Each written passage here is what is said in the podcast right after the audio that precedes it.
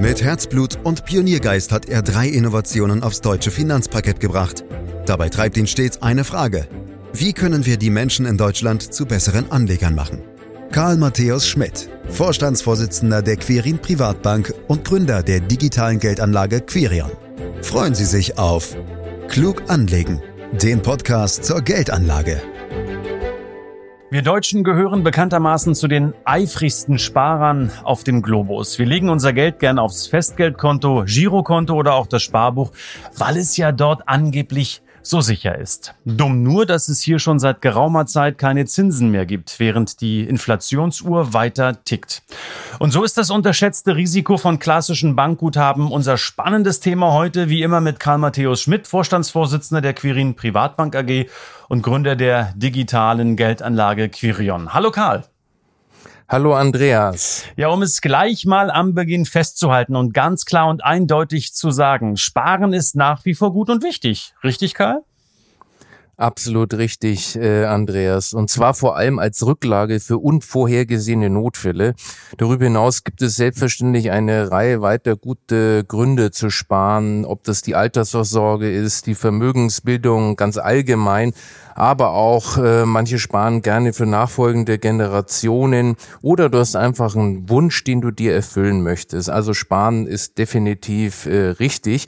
Willst du mal wissen, was mein lustigster Sparwunsch war, Andreas? Unbedingt, unbedingt. Erzähl's uns. Als Kind habe ich mein Taschengeld immer gespart, um ja so billige Jerry Cotton Hefte zu kaufen cool. oder Playmobil. Also du siehst, die Wünsche äh, können mannigfaltig unterwegs sein. Hast du die noch, die Playmobil-Figuren und die Jerry Cottons?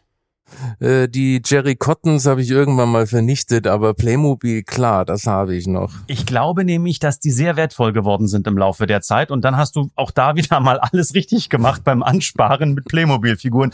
Aber das soll heute nun wahrlich nicht unser Thema sein, Karl, denn es sind nämlich die Bankguthaben, die durchaus mit Risiken behaftet sein können. Bevor wir da tiefer einsteigen, verrate uns doch bitte, was genau sind Bankguthaben? Was gehört hier alles dazu?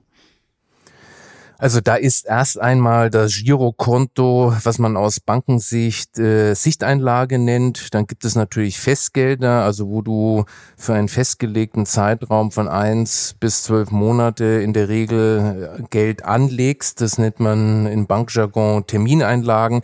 Dann gibt es natürlich das klassische Sparbuch. Wichtig ist, äh, Wertpapieranlagen in Aktien und Anleihen gehören eben nicht dazu, Andreas. Mhm.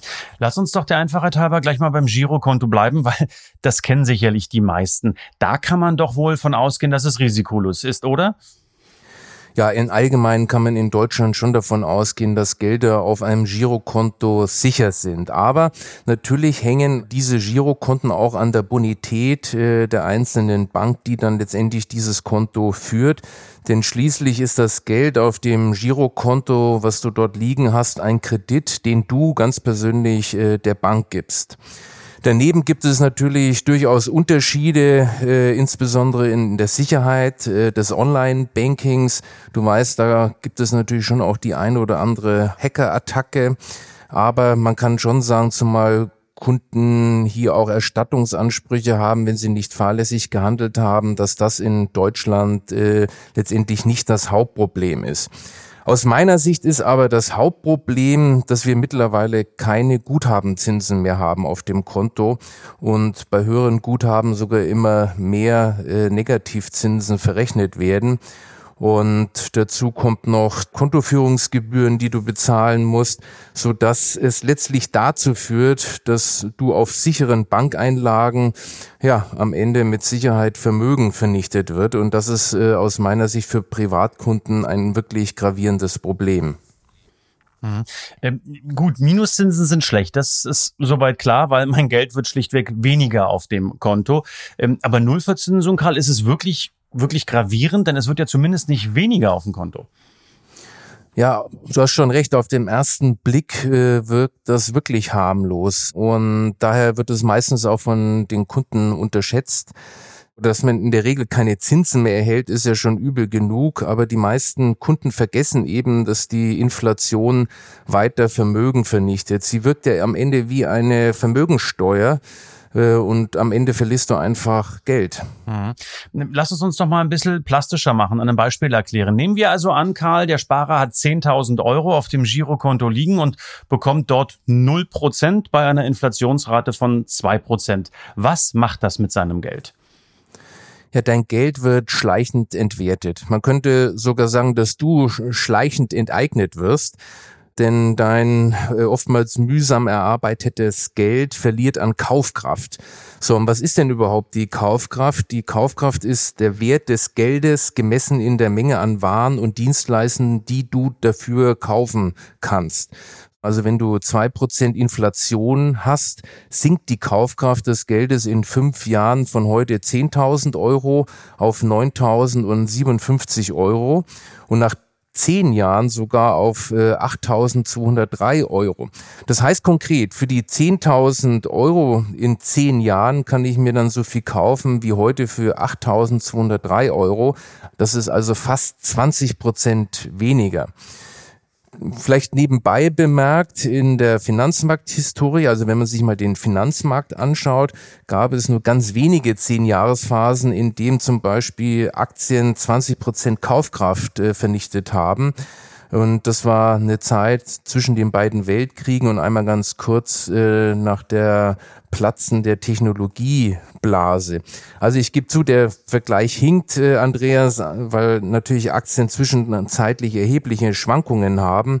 Aber es macht irgendwie auch deutlich, dass ja am Ende, wenn du einen langen Anlagehorizont hast, äh, Bankeinlagen sozusagen eine äußerst schlechte Alternative ist. Das sind in der Tat beeindruckende Zahlen und ähm, das heißt doch, Karl, nichts anderes, als dass ich, wenn ich das Geld auf dem Girokonto liegen habe, mit Ansage, mit kompletter, hundertprozentiger Sicherheit Geld verliere. Genau, das heißt es. Denn eigentlich ist also das Gegenteil einer vernünftige Geldanlage, denn es ist effektive Kaufkraftvernichtung. Und speziell in Deutschland ist es ein besonderes Problem, weil die Deutschen enorm viel sparen, aber eben auch einen starken Hang zu Bankeinlagen haben. Und äh, das ist im Grunde genommen eigentlich aus einem falschen Sicherheitsbedürfnis heraus. Und da gebe ich dir gerne mal zwei Zahlen. Allein im dritten Quartal 2019 ist das Geldvermögen privater Haushalte in Deutschland um 67 Milliarden Euro gestiegen und liegt jetzt bei rund 6,3 Billionen Euro. Davon liegen allein rund 40 Prozent im Bargeld und Einlagen herum. So, das sind also so 2,52 Billionen Euro, die also unverzinst sind und die von der Inflation angenagt werden.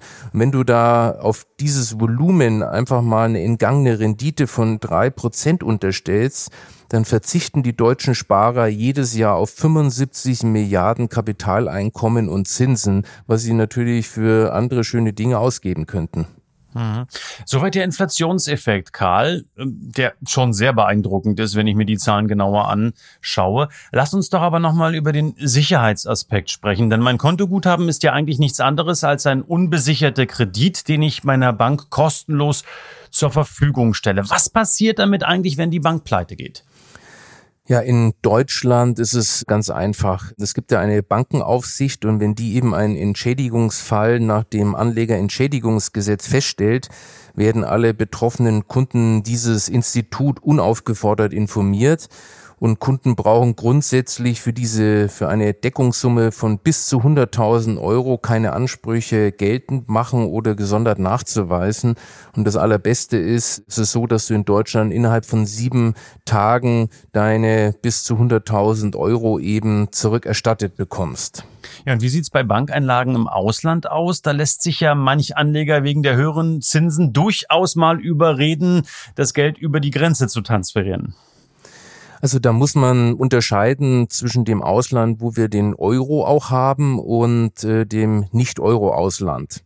So, und äh, beim zweiten, also wenn du nicht Euro hast, äh, da würde ich äh, dringend davon abraten, weil du ja Währungsrisiken hast. Äh, auf der anderen Seite hast du ja deine Ausgaben in Euro und das macht keinen Sinn, dort hier äh, zu spekulieren.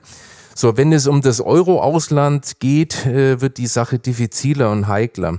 Äh, auf europäischer Ebene gibt es eine Vorgabe, die eine Absicherung eben auch bis 100.000 Euro pro Kunde vorsieht. Und das muss eben durch das jeweilige Land sichergestellt werden. Und bis 2024 gilt im Ausland oder in dem EU-Ausland eben auch die sieben Tages Auszahlungsregel, die wir schon in Deutschland umgesetzt haben. Ähm, Problem ist, dass bis dahin eben ein möglicher Erstattungsanspruch im Zuge einer Pleite einer Bank im Ausland unter Umständen eine Menge bürokratischen Aufwand nach sich zieht. Und du hast es da eben mit einem Sammelsurium von unterschiedlichsten nationalen Regeln zu tun, die alles andere als anlegerfreundlich sind. Also du hast da echt schon einen Informationsdschungel für den Anleger. Es ist nicht ganz so einfach, da den Durchblick zu behalten. Was mir dabei einfällt, wenn es ums Geld im Ausland geht, da war doch mal was von ein paar Jahren in Zypern, Karl. Sind da die Kontosparer nicht damals brutal rasiert worden? Richtig. Äh, das war auch tatsächlich so, dass dort zyprische Banken mit hohen Zinsen äh, Einlagen angelockt haben. Und äh, das ging bis nach äh, Australien, also nicht nur in Europa, überall auf der Welt haben sie Gelder eingesammelt. Und die Banken haben dann in risikoreiche Papiere investiert, wie zum Beispiel auch in griechische Staatsanleihen. Und dann kam der Schuldenschnitt in Griechenland und dann platzte die Blase und die Banken wurden erstmal geschlossen auf Zypern, bis man dann eben von der EU Hilfskredite bekommen hat. Also das war und ist bis heute schon eine echte Zitterpartie für die Anleger.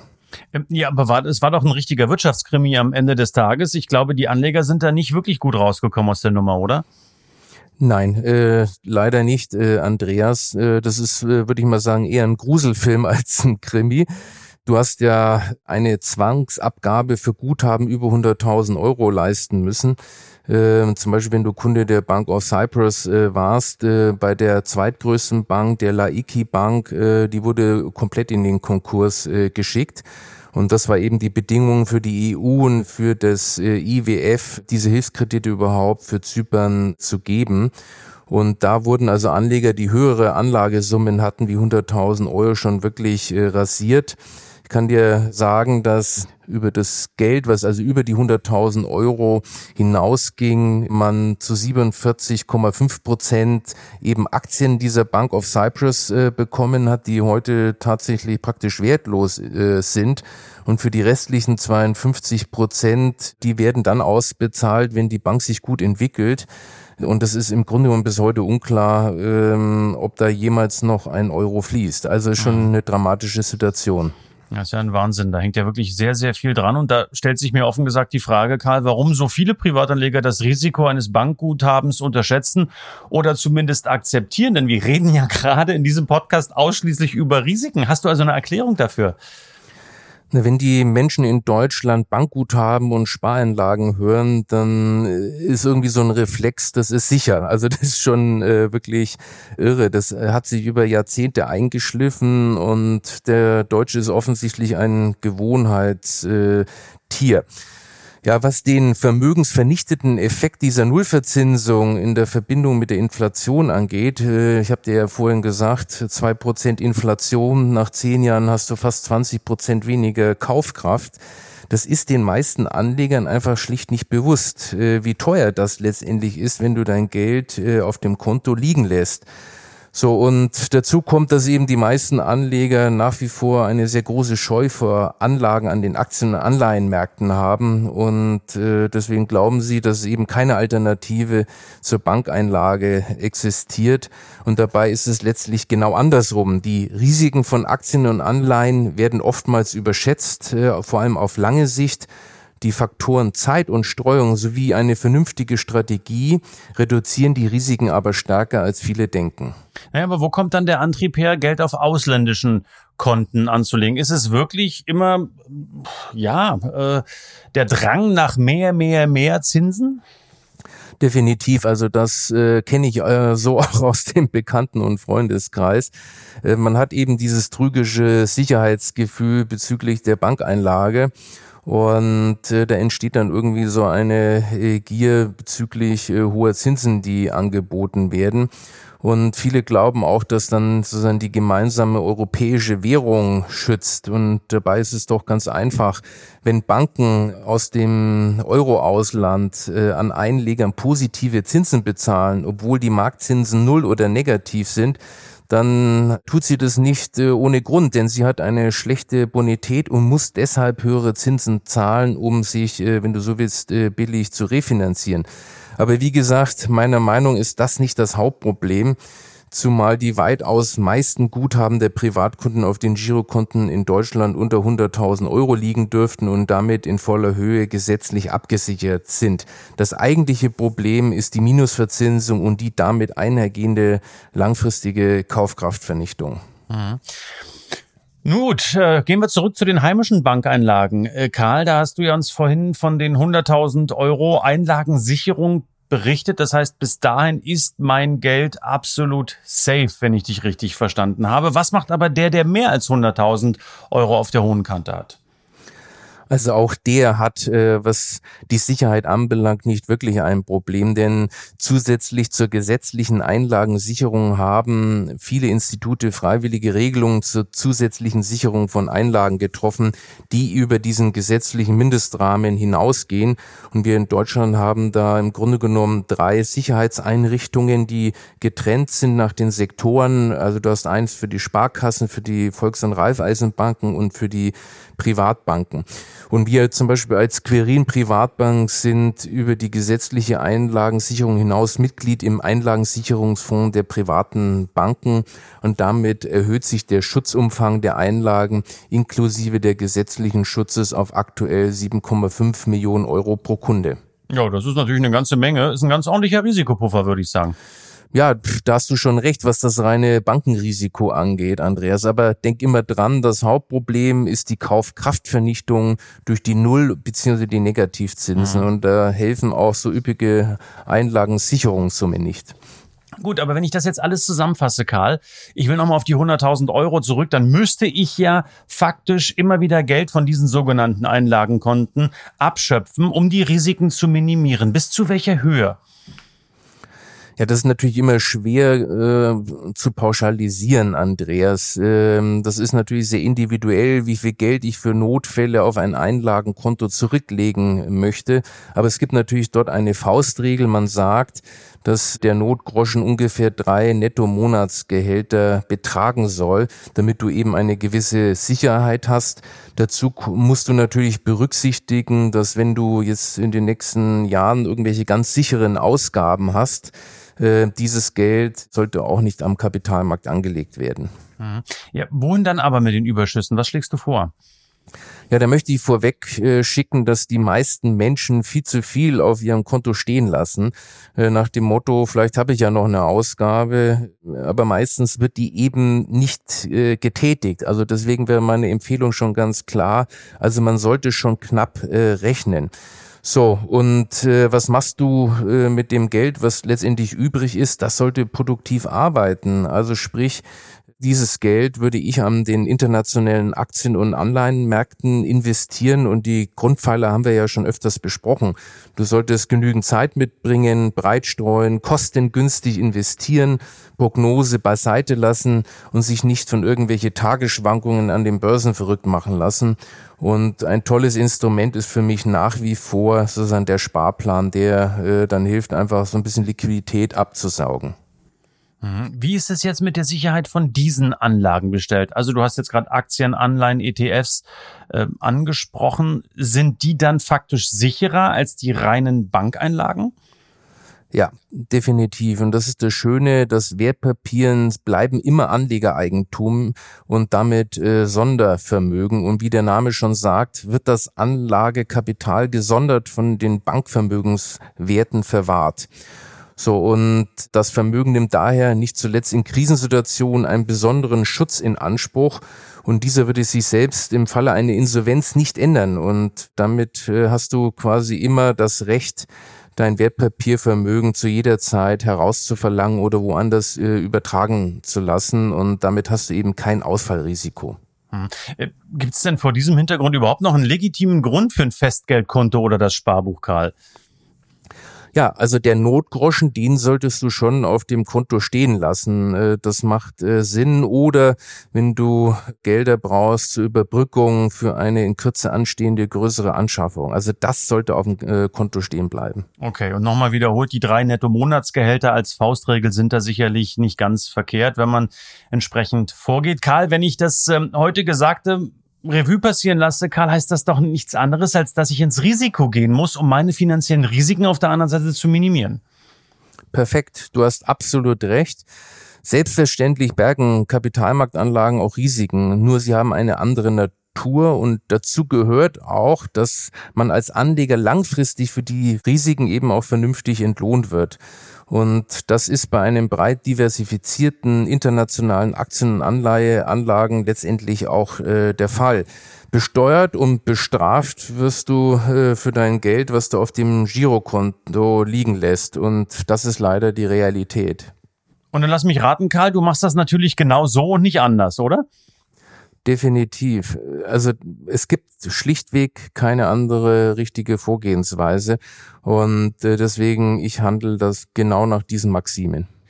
Wunderbar. Also, dann halten wir fest, äh, Bankeinlagen nur da, wo es notwendig ist, bis maximal drei Netto-Monatsgehältern. Ansonsten regelmäßig abschöpfen, Aktien, Anleihen, vor allen Dingen natürlich ETFs äh, wählen und das dann möglicherweise über einen Sparplan am besten sogar ansparen.